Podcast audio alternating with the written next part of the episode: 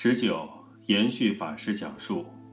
那时，老法师每天至少有八个小时和我们在一起，或讲经，或授课，或听学生习讲，或耐心指导讲经的技巧，并且坐在那里，腰板挺得笔直。我们这些小青年们在那段时间都累得直不起腰，每次见面只有苦笑，加之要上台讲大作。有人便有此命休矣之感，压力之大可想而知。但每次不管在何时何地看到老法师时，他却总是神采奕奕，脸上也挂着他那特有的永不褪色的微笑。那时我们可真正的服了他，他的工作量可比我们要多好几倍呀。可他老人家的精神。却是我们这帮年轻人怎么也比不上的。去年年底，老法师得重感冒已有数日，随侍弟子及护法同修数次劝他休息几日，可老法师一句话也不说。在讲经之前，甚至比平时提早打好衣，准备好经本，正襟危坐。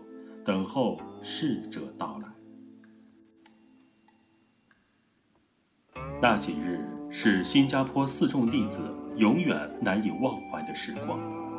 早餐开示半小时，晚间大坐两小时，老法师一次也没有耽搁。尤其在晚间大坐时间，听众们所看到的是老法师浮肿的双眼和不断掩面剧烈咳嗽的病相。但一等咳嗽稍停，便又立刻谈笑风生地进入正题。那几个晚上，很多法师流泪了，很多居士也流泪了。一千多人的讲堂内鸦雀无声，那实在是一种颇为悲壮的场面。从那以后，跟随老法师修学的年轻法师们，即使身体不适，也很少轻易请假。今年前半年，我曾陪同老法师去北京和香港。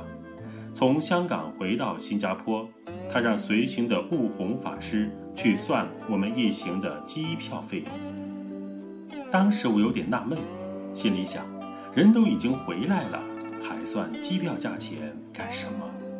等悟红法师算好后，老法师叮嘱他，马上将机票费用。如数交给晋宗学会总务李文发居士。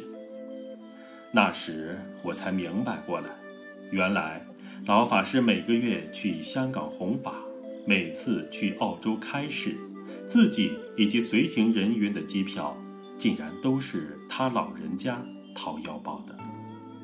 我和我的善知识们。老和尚的身教编辑小组。